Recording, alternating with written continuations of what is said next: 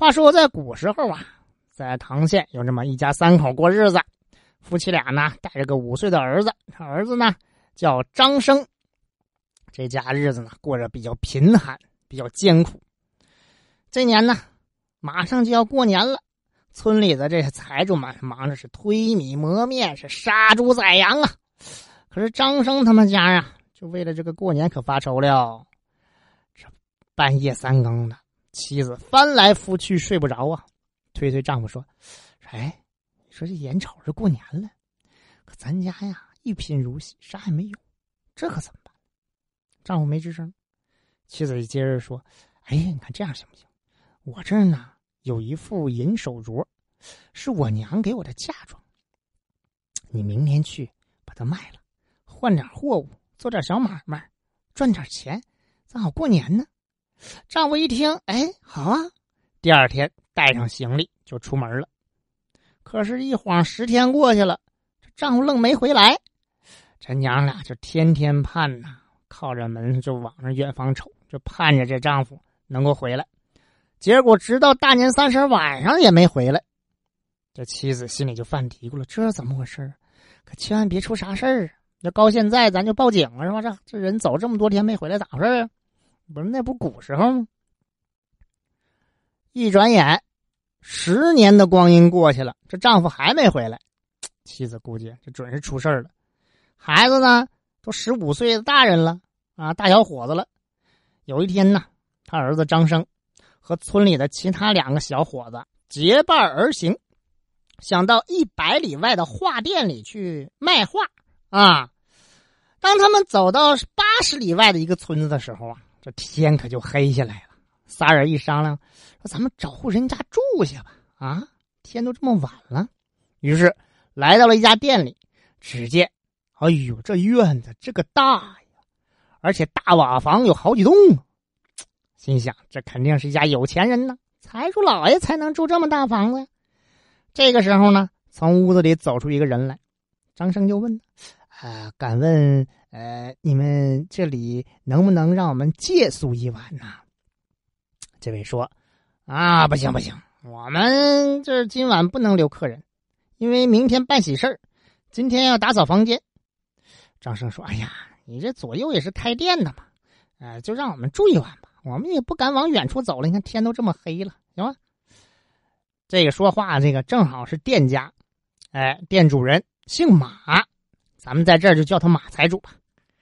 马财主觉得这三个小孩挺可怜的，说：“那行吧，行吧，你们呢就住在那个柴火屋子里吧。”呵，得把人安排在堆柴火的屋子里了。我这仨人听了也很高兴啊，总算有个住的地儿了。收拾收拾行李，进屋了。哎呀，赶了一天的路，那个累够呛，倒头就睡。而就在这个时候呢，这马财主家的儿子，也就是新郎官，马上要娶亲了。可是就在这节骨眼上，他儿子呀，肚子疼的直打滚儿哎呀，好长时间也也不见好啊。马财主急够急够呛，你说这马上要娶新娘子去了，你说你这怎么能行呢？这时间可不能往后推了，讲究个良辰吉日嘛，是吧？这好时辰，这不等人呢。新娘那头等着新郎上门呢，不能耽误了时辰呢。哎，怎么办呢？哎，马财主就想，要不这么的吧，咱柴火屋里不是住了仨小伙子吗？咱挑一个，看谁长相比较英俊，让他替我儿子去娶呗，反正把儿媳妇娶过来就行呗，是吧？好，就这么地。这马财主就把这三个小伙子叫起来说：“看看，瞅瞅，端详端详，觉得还是张生这模样挺俊俏。说那啥，赶紧换上行头啊，打扮打扮，梳妆打扮一番。哎，张生成新郎官了。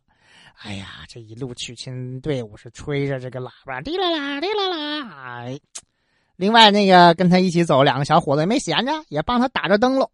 哎呦，车马队就到了新娘家里。”但这个时候呢，马财主的儿子肚子又不疼了，那也没办法，替你去的新郎已经走了，只好在家等着，等着新娘子回来吧。新郎一到娘家那头，娘娘马上出门迎接，顿时是张灯结彩，大摆宴席呀。可没成想，就在这个时候，天上是乌云密布，雷雨交加呀，哗，这倾盆大雨就扑下来了，下个不停。等到新娘上轿的时候，这雨还在那下呢，这可怎么办啊？这走不了啊，根本不能上路啊！马家人很着急。后来娘家有主事儿的人呢，说呀：“哎呀，事到如今呐，别耽误了这个嫁娶的大吉大利的日子，是吧？你过了今天就不是这个吉日了。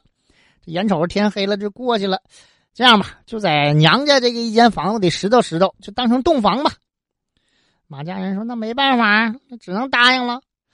得，这假新郎啊，要和真新娘洞房了。你说说，等到晚上，新娘早早就睡了，新郎官还是整衣合帽，是伏案看书。一个时辰过去了，两个时辰过去了，这新娘子你纳闷说我家这个夫君，怎么洞房花烛之夜对我一点兴趣没有啊？啊，不勒我呢？”新娘子就说话了，说：“哎，你怎么不睡觉呢？莫非嫌弃我不成？”新郎没吱声。新娘接着问呢：“哎，你们到底怎么回事？”这个时候，这新郎啊，也就是张生，不得不答话了。他说：“哎呀，不知道啊，我哪能嫌你不好啊？我我不是你的郎君呐，我是替人家来娶亲的啊！新娘一听心里话，这玩意儿还有替的吗？”然后这张生就把这个事儿是这么这么这么这么这么这么回事跟他一说，哦，这新娘才知道咋回事但是新娘子一看，这小伙子这个假新郎官也是相貌英俊，而且人品出众，这么正直是吧？没有趁人之危。就是说，既然这样，你就别说是替娶亲吧，你要是相得中我，干脆咱俩就成真夫妻得了，我也不去老马家了。那张生一听，那行啊，就和这个新娘结为夫妻，得假戏真做了。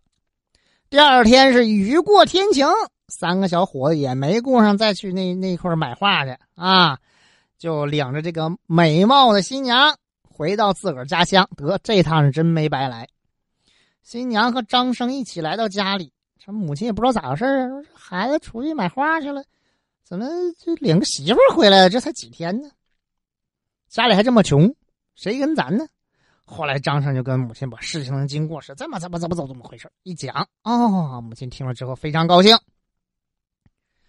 本来呀，儿子出外没几天，领回来一个貌美如花的儿媳妇这是当母亲做梦也没想到的事是个好事儿。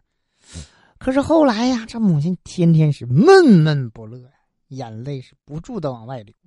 媳妇看到之后就问呢，说：“哎，娘啊。”你怎么天天这么愁眉不展呢？难道你嫌我不成？